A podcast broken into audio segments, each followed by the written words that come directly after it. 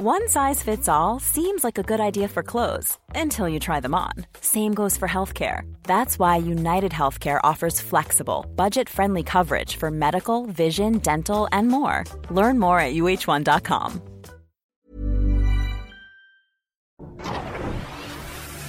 El Heraldo Media Group presenta Periodismo de Emergencia con Arturo Rodríguez, Hiroshi Takahashi, con las reglas del oficio. Comenzamos.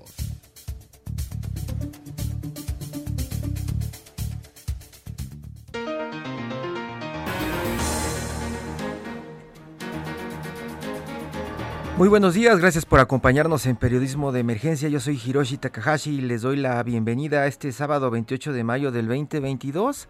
Y como todos los sábados y domingos, hoy a la distancia me da mucho gusto saludar a mi amigo, compañero, colega Arturo Rodríguez desde el norte del país. Arturo, buenos días. Buenos días, Hirochi, buenos días al auditorio. Como siempre, un gusto saludarles, un gusto estar aquí pues para abordar a fondo diferentes asuntos de la, de la cosa pública, Hiroshi. Diferentes asuntos y hoy nos vamos a ir rápidamente con este próximo pasado, pues platicándoles un poco de lo que pues ya Mónica Reyes en unos minutos nos contó eh, el próximo pasado más cercano o el breaking news que tenemos hasta este momento, Arturo, tiene que ver con este caso de viruela del mono. Ya detectaron el primero acá en México y lo está confirmando el subsecretario de Salud, Hugo López Gatel. Y dos de los temas que han estado también dominando la agenda esta semana, uno tiene que ver con pues una gira del presidente de México, Andrés Manuel López Obrador. Él anduvo por allá por pues el Triángulo Dorado, que ahora le quiere llamar el Triángulo de la Gente Buena y Trabajadora, y pues la nota que están reflejando algunos de los periódicos más importantes de este país, tiene que ver con pues los retenes de personajes que iban como pues vestidos de militares pero no eran militares y que en esta ocasión el presidente de México se anduvo moviendo ya por la zona Arturo en helicóptero allá entre Culiacán y Guadalupe Calvo.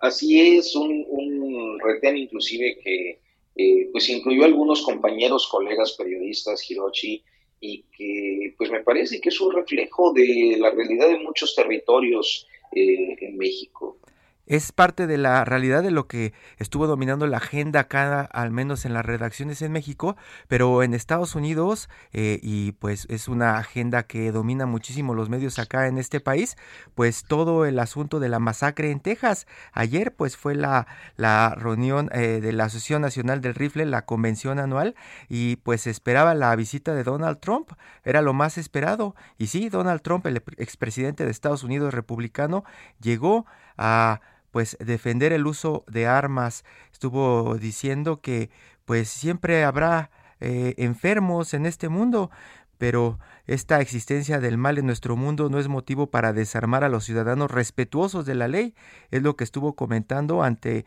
pues un público enardecido ante sus palabras, Arturo. Donald Gunn le empezaron a decir. Donald Gunn que pues prácticamente está jalando ya pues muchos votos para lo que viene en unos meses, ¿no? Su, su intento de reelegirse y competir contra Joe Biden. Y también Arturo, pues uno de los temas que se quedó pues eh, en el tintero ya como de esas anécdotas del México violento, del México de todos los días, Arturo, tiene que ver con que este lunes, apenas arrancando la semana, 11 personas fueron asesinadas y al menos otras 5 resultaron heridas en este ataque que perpetraron allá en un hotel y dos bares en la ciudad de Celaya, Guanajuato. Arturo, uno de los temas que pues a ti eh, te tiene muy preocupado, ¿cierto? Sí, mira, creo que uno de los aspectos de esa de ese episodio violento es eh, un contexto. Eh, el contexto de una jornada que ya acumulaba muertes, hallazgo de restos, eh, estas eh, cosas horrendas de los últimos años, de los últimos 15 años aproximadamente, eh, que venimos documentando en México, a veces, a veces creo que ya sin sorpresa, Hirochi, lamentablemente. Y, bueno, pues una, un reporteo y, y una observación muy puntual, me parece, ahí en situ del colega Arnoldo Cuella. Arnoldo Cuellar, periodista y editor del portal PopLab arnoldo.mx, quien ya está en la línea, Arturo. Eh, Arnoldo, buenos días. Hola, ¿qué tal? ¿Cómo están, Hiroshi? Arturo, muy buenos días. Qué gusto estar aquí con ustedes, aunque sea con estas noticias horribles.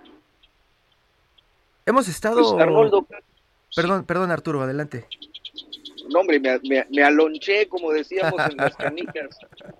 Este, no, ¿sabes qué? Me llamaba mucho la atención, Arnoldo, e, esta forma de eh, expresar, como lo hiciste el martes, eh, muy oportunamente, las condiciones en las que eh, los diarios de la localidad ya llevaban algunas algunas noticias, el, armado, como decimos periodísticamente, de su eh, pues de sus números del, para aparecer el martes y pues eh, únicamente tuvieron que incluir eh, o modificar su portada para acreditar estas 11 víctimas de un hecho tan violento como el que ocurrió en Celaya. Sí, bueno, lo que yo comentaba es que es, es una realidad que está normalizada.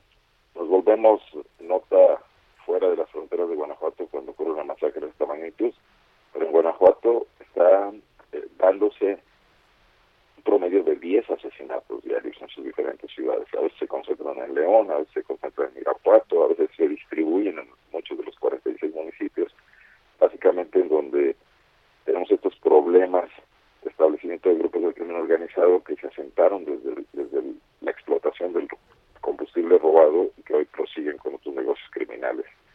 Eh, entonces, pues es un hecho eh, brutal, inédito, llama la atención, pero es una realidad constante y persistente en Guanajuato. Era un poco lo que yo trataba de plantear, ¿no? Y, ya lo vemos como algo normal, ¿no? Esto, eh, Arnoldo, que dices de verlo como algo normal y del asunto internacional que, que que hace ruido en todas partes, eh, The Independent, Los Angeles Times, New York Times, todos los periódicos, de pronto ya comienzan a registrar la violencia ya en Guanajuato. Guanajuato, el sexto más poblado de México y el estado en los primeros lugares de mayor cantidad de asesinatos en el país. Pero, ¿qué es normal, Arnoldo? Eh, ¿Qué es normal para los que vivimos en México o en la Ciudad de México o en Tijuana o en Chiapas? ¿Cómo es vivir con ese grado de violencia en León, en el Bajío, una zona que se consideraba hasta hace poco una de las de mayor desarrollo económico para este país? Bueno, mira, esta cifra que, que López Obrador manejó en estos días, derivado del, cierre del, del, mes de abril en, las cifras del secretariado, nos dice que rebasamos en, durante el actual gobierno eh, una, una, cifra brutal, creo que habla de 10.000 asesinatos, si no me equivoco, ¿no? en Guanajuato. Eh, de, a partir de que tomó posiciones, suben un poco más, si tomamos en cuenta que digo, si no es Rodríguez Vallejo, el gobernador de Guanajuato, tomó posición en septiembre de ese mismo año, en 2018. En Guanajuato no ha disminuido el, el, el nivel de la violencia. Tuvimos un pico en el 2020, que fue el año de, la, de las consecuencias de la guerra contra el Huachicol y la captura del famoso José Antonio Yepes el Marro, pero cuando en 2021 el gobierno de Guanajuato e incluso el gobierno de la República presumen un descenso, ese descenso nos coloca en las cifras de 2019, que, ya eran, ya nos tenían, eh, bueno, pues preocupados y este, bastante aterrorizados. Guanajuato eh, fue un estado donde subimos eh, las cifras de asesinatos por cada 100.000 habitantes aproximadamente de niveles por debajo de los que tiene el promedio de los países de la OCDE a niveles superiores a los de El Salvador y países centroamericanos. Eso ocurrió en el transcurso de un sexenio y, particularmente en la segunda parte del sexenio de Miguel Márquez Márquez. Entonces es cuando todo el mundo, ustedes incluidos, voltean y dicen, ¿qué pasó en A íbamos de paseo, las noticias eran buenas, las inversiones, era un modelo de éxito. Eh, eh, llegamos a compararnos, nuestros gobernantes lo hacían con, con los tigres asiáticos, sí, sí, sí. facilidad de presunción que tienen los políticos. Sí, pasamos muy rápido de, de, ir a comprar zapatos a, entender que era una de las cunas del desarrollo global de, de zapatos y de otras cosas, ¿no? Era, era un cambio acelerado. Bueno, bueno tanto, tanto diría yo que los, el gobernador recientemente, junto con los gobernadores panistas, estaba presumiendo el, auto este eléctrico y, el desarrollo tecnológico de sus corredores industriales. Ya íbamos a fabricar aviones aquí, naves espaciales, etcétera. Pero bueno, aquí qué pasa? Es algo eh, que tendríamos que voltear a ver a nuestros gobernantes y plantear muy, muy, muy bien esto. Eh, incluso le está ocurriendo a López Obrador con todo que llegó con un discurso muy crítico frente a la realidad que le precedió. El tema es que en cuanto tienen eh, el más ligero éxito, el mejor buen resultado, salen a presumirlo por todos lados. Y en cuanto ocurre una noticia preocupante, la tratan de ocultar, la minimizan y le dan la vuelta a la página rápidamente. ¿Qué pasa con esto? Los problemas se acumulan y estallan. Eh, aquí eso fue lo que pasó. Consistentemente se barrió debajo de la alfombra el tema de que venían aumentando los asesinatos, de que estaban robando combustible en todas partes, a la vista de la gente, que había explosiones en tomas por porque cometían errores eh, quienes estaban haciendo esto, ¿no? Que aumentaban los delitos eh, del foro común también en las ciudades y que las policías empezaban a ser penetradas por el crimen organizado por la gran cantidad de dinero que producía la venta de combustible robado, ¿no? Y que el, pago era por hacerse la vista gorda, por no hacer recorridos en las zonas donde estaban eh, haciendo estas tomas clandestinas, ¿no? Pero esto llevó a más cosas. Hoy, tenemos una policía municipal absolutamente desmantelada una policía estatal que no alcanza a cubrir todo el territorio, pero que se ha convertido más bien en una fuerza de reacción que realiza acciones espectaculares, pero nada preventivo. Y la Guardia Nacional, donde cada vez llegan más elementos a Guanajuato, pero pues ya ocurrió este tema que mucha gente se advirtieron, muchos analistas, muchos expertos, que no son no, no están capacitados policialmente y ocurrió la muerte de este estudiante hace algunos meses, ¿no? en, Irapuato. Y, estamos entre la espada y la pared, ¿no? Eso, perdón, eh, eh, Arnoldo, eh, nos lo habían comentado, nos lo habían comentado en alguna entrega anterior, el tema de la policía y el control de la fiscalía. La fiscalía que es un tema que también ya tocó el presidente de México, Andrés Manuel López Obrador, esta semana. ¿Qué pasa con la fiscalía que todo mundo voltea a ver hacia allá? Pues mira, tenemos un, un personaje ahí instalado desde hace 13 años, desde 2009, que ha acumulado un gran poder, no solo poder eh, policial, poder político también. Hoy es un factor importante dentro de Acción Nacional. Carlos Amarripa ya, ya ha pasado por tres gobernadores y le va a tocar un cuarto gobernador por el mandato constitucional que tiene, al, que todavía le restan seis años. Eh, no ha mostrado eficacia para perseguir el delito, tenemos un altísimo índice de impunidad, eh, un poco menor al del resto del país, pero nada para echar las campanas a vuelo. Eh, el gobernador presume cuando trata de defenderlo que somos el estado donde se capturan más armas. Incluso fue a Estados Unidos a reunirse con, agencias norteamericanas para seguir un rastreo invitado por el embajador. El tema es que si están eh, capturando más armas es porque están circulando más armas. Entonces, que si disminuimos los asesinatos más que otros estados es porque tenemos muchísimos asesinatos. Pero no se está volviendo a ver la raíz, el origen. ¿Por qué a Carlos Amarripa le creció frente a su nariz un cártel local en un estado que no tenía ninguna tradición en ese sentido, que no tiene además territorio abrupto, que es un estado es plano, es el antiplano, eh, además en, medio de Celaya y Salamanca. Eh, ahí hubo complicidades y ese es el, digamos, el pecado original de, gestión del entonces procurador y fiscal Carlos Amarripa, que permitió que esto ocurriera y esto descompuso el Estado de manera radical, ¿no? Porque el surgimiento del cártel Santa Rosa trajo al cártel Jalisco y generó esta guerra que no termina. Y esa es una de las preguntas que nos hacemos los observadores desde afuera, Arnoldo. Si ya se tienen detectados, perdón, si ya se tienen detectados algunos de estos problemas, te digo, es lo que nos hacemos la pregunta desde afuera los observadores. Si ya tienen detectados algunos problemas, por ejemplo, ahí en el tema de la de la fiscalía, el tema de los cárteles y los personajes que se están peleando, las zonas y las regiones de, de, de, todo Guanajuato en, donde están ubicados estos personajes, eh, pues la pregunta es, ¿por qué nadie hace nada, Arnoldo? Los gobiernos, porque lo que ya te digo, no les gusta, dicen que, el tema policíaco no vende. Eh, hay discursos, y, y a, decir que, digo, el anuncio que hizo Diego Sinal quiere instalar una escuela de policías en Santa Rosa de Lima, el lugar de origen del cártel, y que luego quedó, como se exhibió en reportajes de latinos, solo en una barda que está grafiteada y que está pintada con mensajes a favor del barro, ¿no? Mostrando esta falta de consecuencia de, las políticas de seguridad. Por otra parte, no se está haciendo nada en el tema de paliar la desigualdad en Guanajuato, porque el enorme ejército de reserva que tiene el crimen a su disposición es el de mucha gente que está calificada técnicamente, que puede operar vehículos, que puede incluso pues realizar perforaciones en ductos, pero que tiene empleos muy malos y muy mal pagados, es atractivo involucrarse en actividades delictivas, ¿no? Eso no se ha volteado a ver. Arturo. Sí, Arnoldo, el, el, tema de, de, la seguridad que está siempre íntimamente ligado al, a la cosa política, eh, eh, una sin la otra parecen no existir.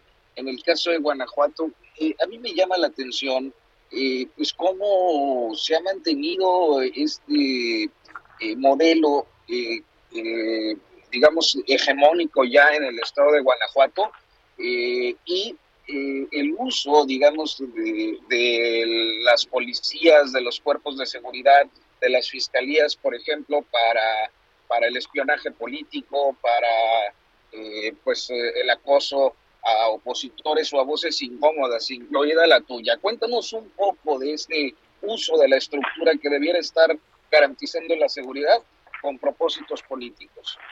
Pues mira, tenemos dos, dos asuntos ahí. Uno de ellos es que el, tema de la inseguridad se utiliza como pretexto para realizar grandes inversiones. Otro fue pionero en este tema de la videovigilancia en el 2012. Aquí por primera vez se anunció un programa enorme, gigantesco, cubierto del Estado, para eh, contratar cámaras y arcos carreteros a lo largo del Estado que nos iban a blindar supuestamente del ingreso del crimen organizado. Se gastaron ahí eh, alrededor de 3 mil millones de pesos, 2.700 que se fueron ampliando. Pero luego nos enteramos, porque todo fue, nada fue transparente, no había manera de acceder a la información, fue blindada por varios años, eh, que eso era una renta, ni siquiera era una cosa. Cámaras no se, no se compraron, se rentaron y se mantuvieron durante los seis años, se volvieron obsoletas, se terminó pagando al proveedor que fue Seguritech, pues un verdadero dineral, ¿no? Pero después eso no, no sirvió de nada. si algo era fácil de detectar el trasiego de combustible robado por los arcos carreteros y las no ocurrió.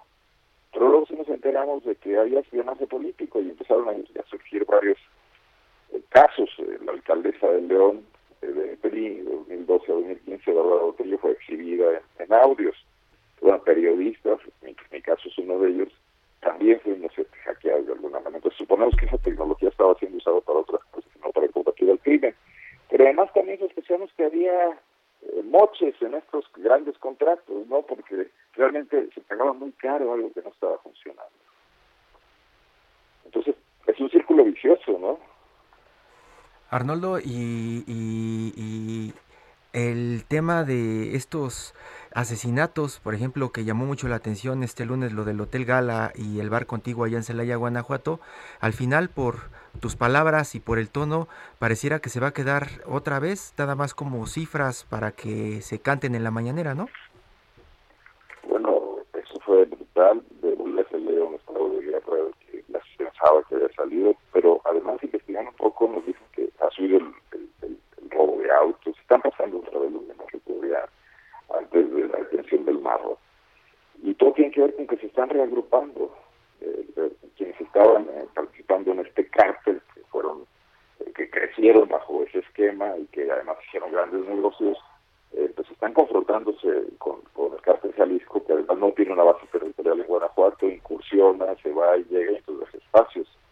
Pero lo básico es que pues no hay labor policial y no hay inteligencia policial, ¿no? cómo es que pueden circular camiones de gente armada, comandos, si después de toda esa inversión en tecnología no los pueda detectar, ¿no? ¿Cómo, cómo, cómo es que eso sucede? Y, y yo te quiero preguntar, ya prácticamente tenemos eh, dos minutitos, eh, ¿Qué es lo que está pasando con el periodismo, Arnoldo? Ya tenemos zonas del silencio en todo el país, en Michoacán, donde fusilan a unas personas y no tenemos forma de comprobarlo, en la frontera, ya en Reynosa, donde pasan también eh, atentados de los, de los narcotraficantes y no hay quien lo reporte. ¿Cómo está Guanajuato? ¿Ya estamos cerca de, de no tener ese tipo de notas que suceden prácticamente entre semana y con muchos muertos? Bueno, mira, no estamos del todo silenciados. Lo que yo mencionaba, sabes, que comentaba en la mesa en la que participamos los martes con Julio Astillero, era eh, que estas notas ya se van a interiores, se pierden, ves en una cabeza del, del, periódico cinco muertos más a una columna y ya te dicen, no la dejan, no acaba. Eh, nadie está reportando qué está pasando. Es el parte de la, de la procuraduría, nada más el que uh Pero nadie está yendo al, al, terreno. Aquí el único periodista que ha sido asesinado fue un joven de Salamanca que llegó a cubrir un evento en todo real y que lo estaban esperando los criminales, ¿no? Entonces eso se, se ha dejado de cubrir mucho. Pero además hay otro tema. También el gobierno, como ha pretendido en otras ocasiones otros gobiernos, eh, quieren silenciar esto, quieren que la sensación de violencia no permee y que los periódicos minimicen esta situación. Y a ellos se presta mucho también pues la gran compra publicitaria que hace el gobierno de espacios en los medios de comunicación. Pues sí. Que, que, que además, hay que decirle, esto es algo que tenemos que debatir, eh, eh, los periódicos tradicionales que son costosos de producir, los medios de comunicación electrónicos, radio y televisión, cada vez tienen menos publicidad comercial y cada vez dependen más de la inversión del gobierno. Y esto altera sensiblemente las líneas editoriales y las agendas de los medios de comunicación. Está pasando, yo creo que en todo el país, no nada más aquí. No. Arnoldo Cuellar, periodista de investigación, editor del portal poplab.mx. Muchas gracias, Arnoldo. Buenos días. No, un gusto platicar con ustedes. Arturo, saludos. Buen día, gracias. También. En un momento continuamos. Periodismo de emergencia. Heraldo Radio. La HCL se comparte, se ve y ahora también se escucha. Regresamos con las reglas del oficio.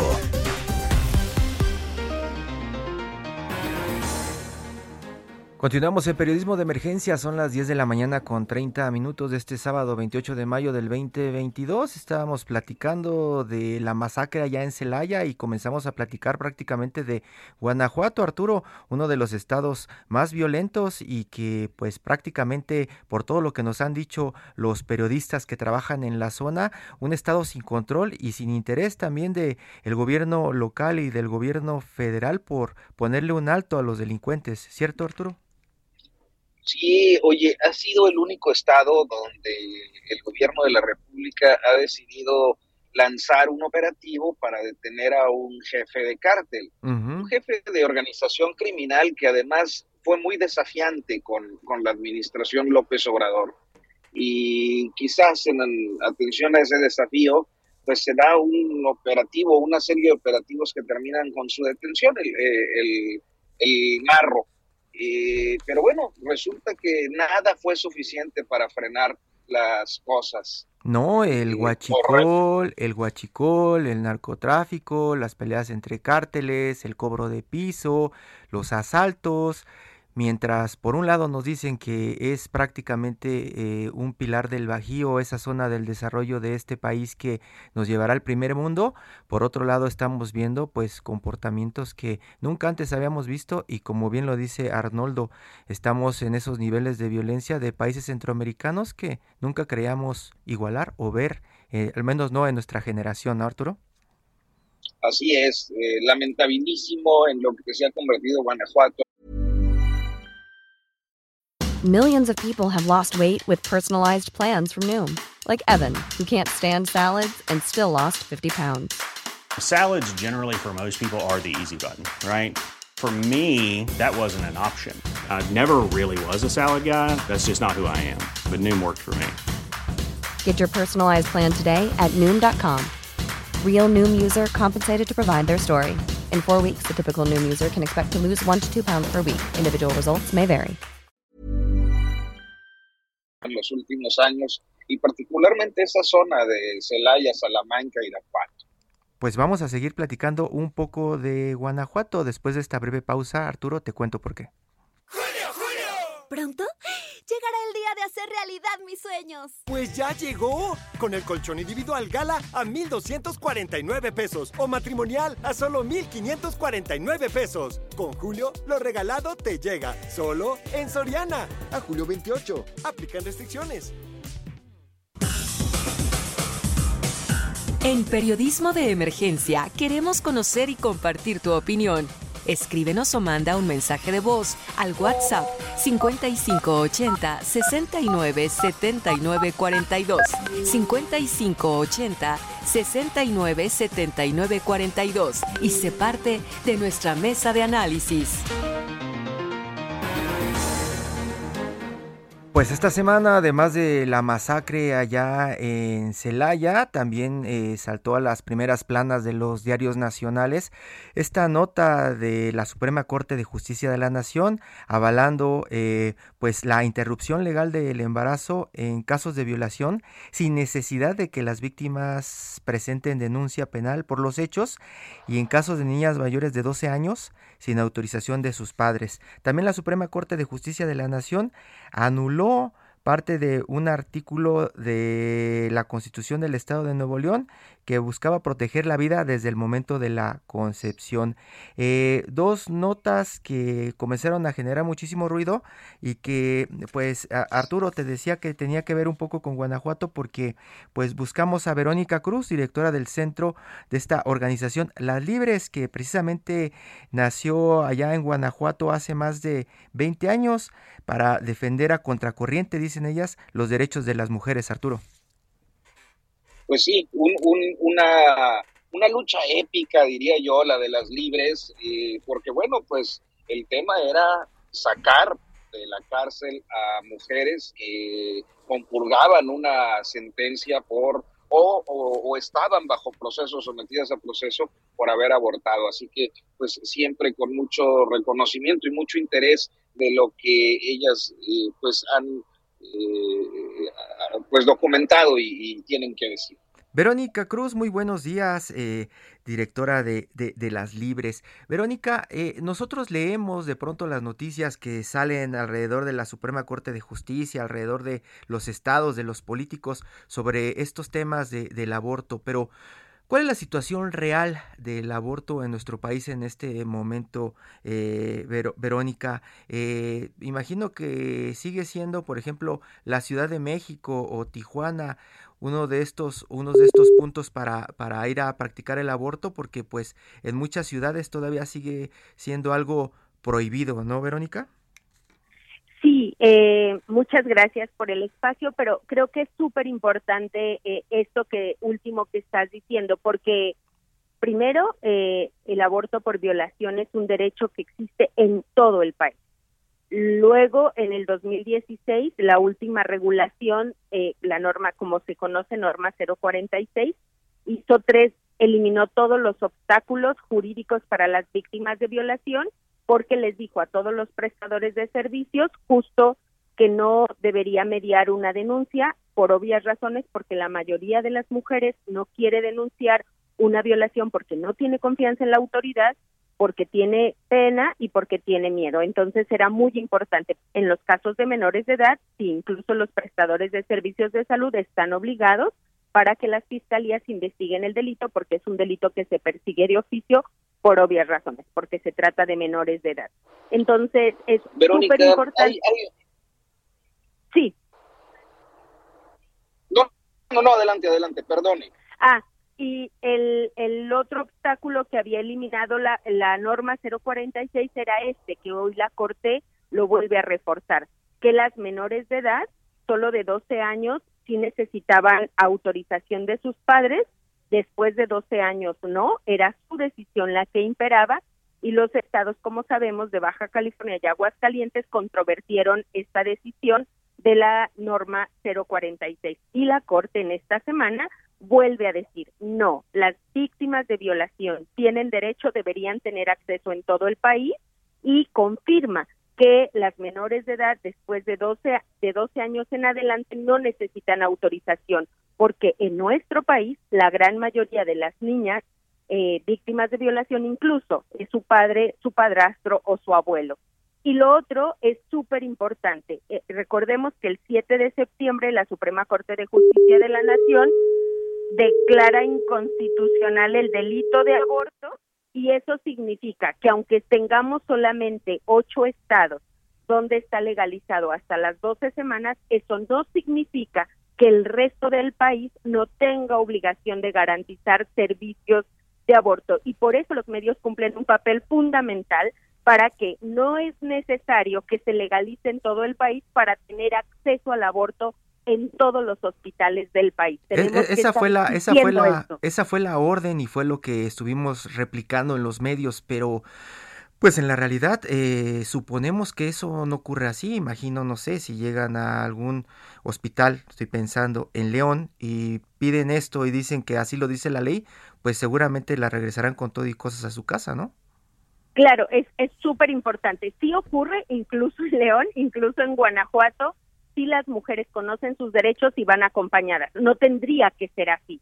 Todos los prestadores de servicios de salud tendrían que saber que tienen obligación de garantizar y todas las mujeres del país deberían saber que tienen derecho a exigir este derecho. Pero esto es algo que no se conoce porque el Estado federal, en los estatales, los municipales, por supuesto que no es un tema, no es un derecho que les importe difundir. Arturo. Hay, sí, hay una tenemos un, un, problema con el enlace de Arturo, pero, pero eso es lo que a mí me, me, me, me, inquieta mucho, me llama mucho la atención, porque eh, una cosa es lo que se propone, lo que ponen como, como ley o como, como derecho, pero otra es la, la realidad, ¿no, no, Verónica? Claro, la realidad es esta, por eso tenemos que trabajar y en eso creo que el movimiento feminista, el movimiento a favor del aborto, tenemos que hacer un trabajo muy fino con la autoridad de obligarle a la garantía, pero tenemos que hacer un trabajo muy fino de una gran campaña nacional, así como todo el mundo conocimos sobre las vacunas de COVID, así sobre que es un derecho que las mujeres pueden acudir, que eh, cómo traducir esto a la vida cotidiana. Esa es la complejidad que tenemos porque los servicios de salud siguen negándose diciendo que no porque es un delito y ya no es un delito el aborto en el país. Ya tenemos a Arturo en la línea. Arturo, buenas tardes. Sí, gracias. De una disculpa. Eh, Verónica, preguntaba, ¿qué, papel han jugado los grupos de iglesia, eh, los grupos pues más próximos a las diferentes expresiones religiosas en el aletargamiento de la consolidación de estos derechos y también de su difusión, de su publicidad entre eh, la sociedad? Claro, tienen todo que ver. Son ellos los que han obstaculizado y no solamente porque tienen voz, eh, como tenemos todos los ciudadanos, pero nadie puede imponer sus ideas sobre las vidas, los cuerpos, la salud de las personas, en este caso de las mujeres en particular. Pero no solo eso, además de que tienen voz en los medios de comunicación, incluso propios y programas propios, pues tienen toda, todas las misas, digamos, todo como decimos, pues dicen misa por todos lados y el tema central es ese, que el aborto no es un derecho, que el aborto es un pecado, que el aborto es un asesinato. Hemos ido avanzando en nuestro país en ese nivel de creencias, que la gente tenga una relación directa con Dios, con su fe, con su creencia y puede abortar. Pero desafortunadamente, como siempre, las personas con menos recursos, las personas con menos educación, las personas de la de la de la área rural, área indígena, siguen siendo las más obstaculizadas para el ejercicio de su derecho, mucho por las creencias que impone la Iglesia Católica en nuestro país. Eso es lo que le e, es lo que le iba a preguntar Verónica también el tema de quiénes contra quiénes van a contracorriente ustedes porque por ejemplo vemos el caso de Estados Unidos ahora están en una discusión importante sobre el tema del aborto. Incluso están diciendo que pues las ciudades fronterizas eh, servirán como lugar para recibir en clínicas a esas estadounidenses que no pueden abortar allá en Estados Unidos. Acá en México a quién se enfrentan quiénes son los principales cabilderos de de, de, de, del antiaborto? De hecho, nosotras estamos, ya formamos una red de acompañamiento para acompañar a mujeres de Texas de aborto seguro en casa con medicamentos. Y eso está siendo muy importante porque algo era algo que en Estados Unidos no se conocía. Y en el caso de México, efectivamente, estamos a la inversa. ¿Quiénes son nuestro principal obstáculo? El acceso a los servicios. ¿Quiénes son los prestadores de servicios de salud? ¿Quiénes? Las cabezas del sector salud federal y estatales que tienen la obligación y la responsabilidad de garantizar este derecho. Ya ni siquiera los obstáculos los tenemos en la legal en la en la legislatura, o sí, porque tienen que eliminar de los 33 códigos penales el delito de aborto, sí, porque tienen que eliminar de las 20 constituciones locales, como lo que pasó en Monterrey, en Nuevo León, lo que hizo la Corte también esta semana, pero el principal obstáculo que tenemos en México es de acceso a los servicios públicos de salud y ahí es donde tenemos que poner el foco. O sea que ni siquiera es que tengan marchas o protestas incluso violentas de grupos religiosos.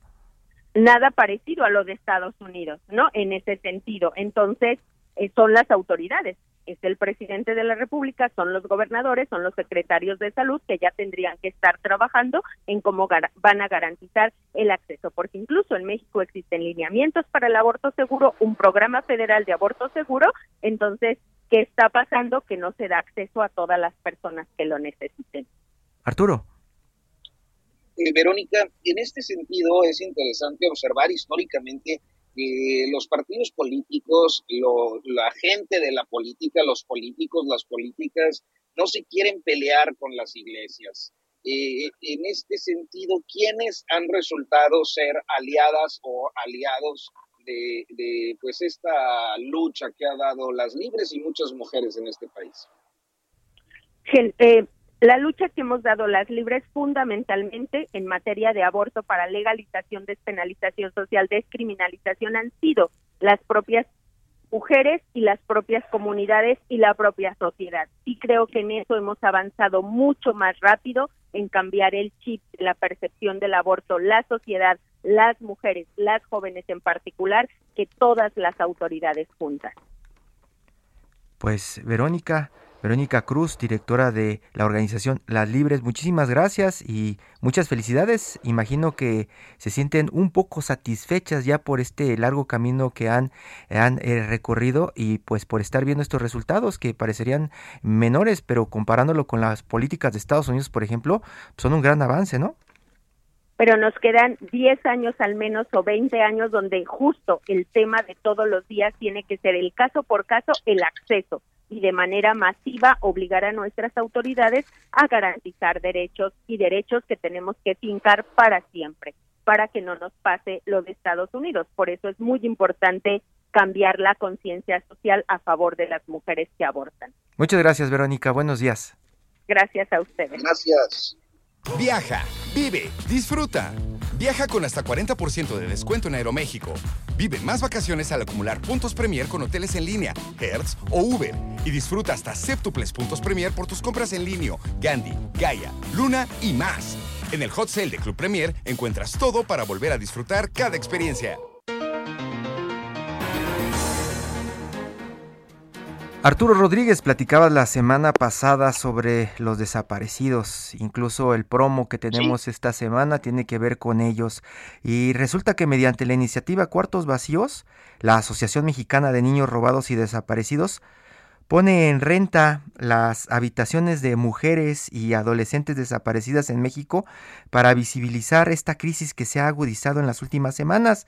Al principio se muestra el nombre completo de la chica, y desde qué año se encuentra desocupada su habitación, Arturo. Esto es un pues un proyecto que pues busca lo que tú dices, sensibilizar un poco, ¿no? Eh, o un mucho, Arturo. Sí, es una de, uno de estos esfuerzos por observar o por ver desde otras perspectivas, es una problemática tan dolorosa como, como la de la desaparición forzada en México esa desaparición que tú ya mencionabas la semana pasada, que sigue siendo uno de los problemas que pues ya se convierten casi casi en crisis humanitaria, ¿no, Arturo?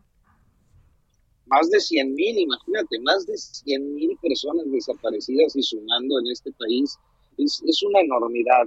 Eh, y bueno, eh, creo que el, el, drama, el, el dolor que queda en, las familias y las sociedades es tremendo con, con este fenómeno.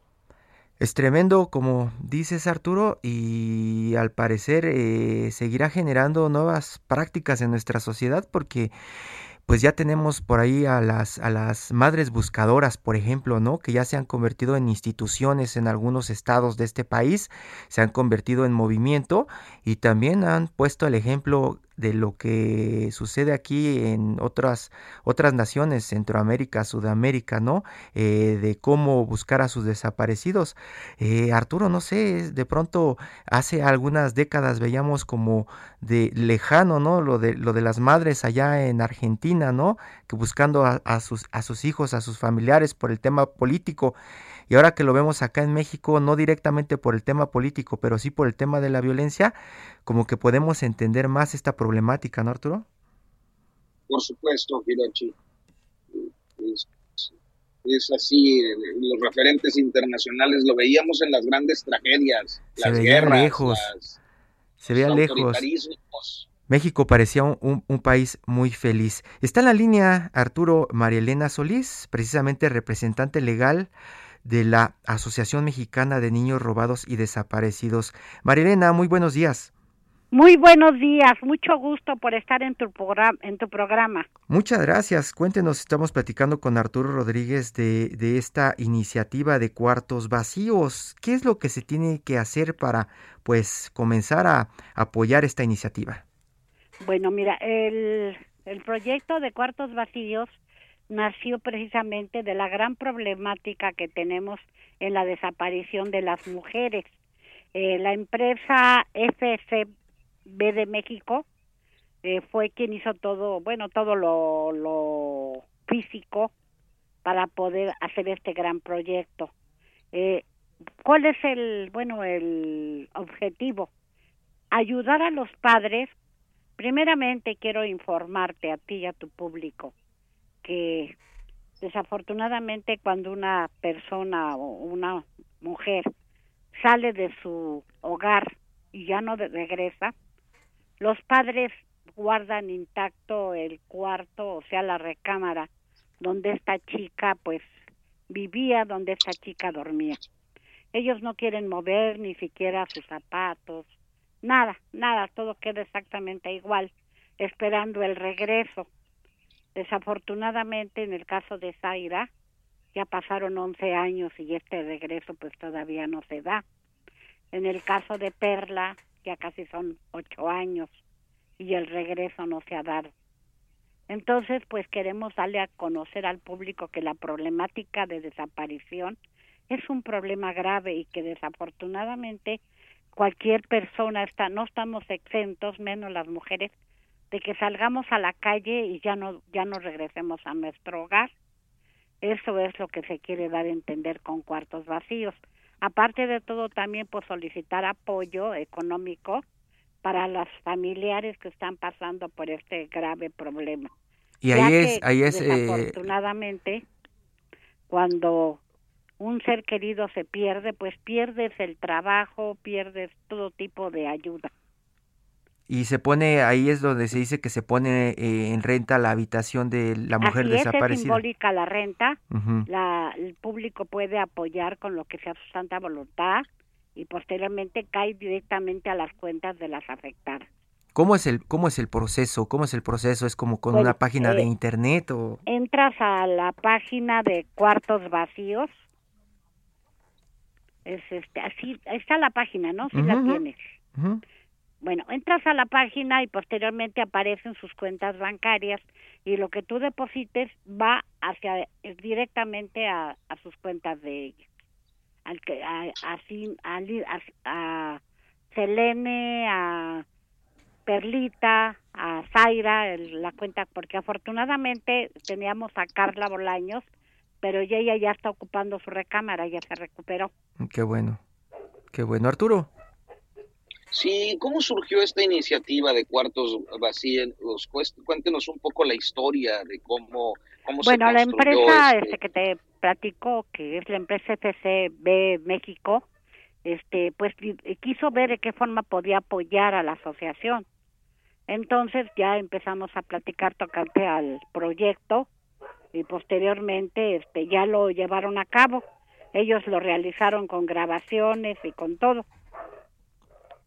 Usted es la representante legal de esta asociación. Yo soy la representante legal a tus órdenes. Sí, y, y, yo le quería preguntar, ¿no han tenido problemas con esta nueva aproximación del gobierno de Andrés Manuel López Obrador con las asociaciones y organizaciones civiles? ¿Algún problema, me refiero económico? Nosotros en lo particular no hemos tenido ningún problema. Ahorita, pues desafortunadamente nosotros perdimos el deducible en el 2018, no hemos podido recuperarlo, pero pues no, no, realmente no, no he tenido yo ningún problema directo con, con el gobierno. Porque por ese tema del deducible les, les, les, pegó mucho, ¿no? a muchísimas organizaciones. Sí, pero en nuestro caso no. De hecho, sí quisiera comentarte que hace aproximadamente cinco meses firmamos convenio con la Fiscalía de la Ciudad de México. Y estamos trabajando conjuntamente en el área de FIPEDE. Estamos trabajando y estamos trabajando con las comisiones, tanto como la nacional como cada comisión nacional y la comisión de cada estado de la República. ¿Y qué tanto apoyo han conseguido en, en esta iniciativa? Pues bastante, ¿eh? de hecho otros países se han unido a la causa, por ejemplo en Francia, Italia, este, otras empresas se han comprometido a darles difusión a las chicas. Entonces sí hemos logrado, digo, de hecho ha tenido mucho, mucho, mucho, este, aceptación el, la, el, ahora sí que camas vacías. Ya tenemos un minuto, Arturo, si, si gusta cerrar. Bueno, pues eh, solamente agradecerle que nos haya tomado la comunicación esta mañana y eh, pues recomendar que visiten este el sitio, si nos puede repetir la dirección para nuestro auditorio. Bueno, es que la verdad ahorita no tengo a la mano la, la página, pero creo que es cuartos vacíos, pues, este, punto RG, parece, no estoy segura, ¿eh? sí.org, aquí la estamos viendo, este, donde pues se pueden sumar a esta iniciativa de eh, pues visibilidad y apoyo a las familias de desaparecidos, sobre todo de niños en este país. Yo quisiera hacer un último comentario. Nuestra página de internet es regresoacasa.org y que ahí pueden encontrar medidas de prevención para evitar este grave mal. Muchas gracias, Marilena Solís, representante legal de la Asociación Mexicana de Niños Robados y Desaparecidos. Arturo Rodríguez, muchísimas gracias.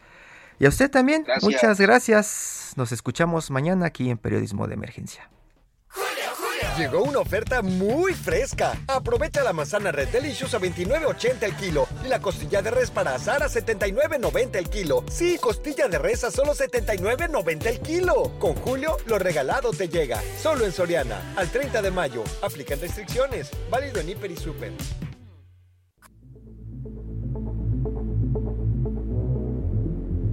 Esto fue Periodismo de Emergencia con las reglas del oficio. Heraldo Media Group.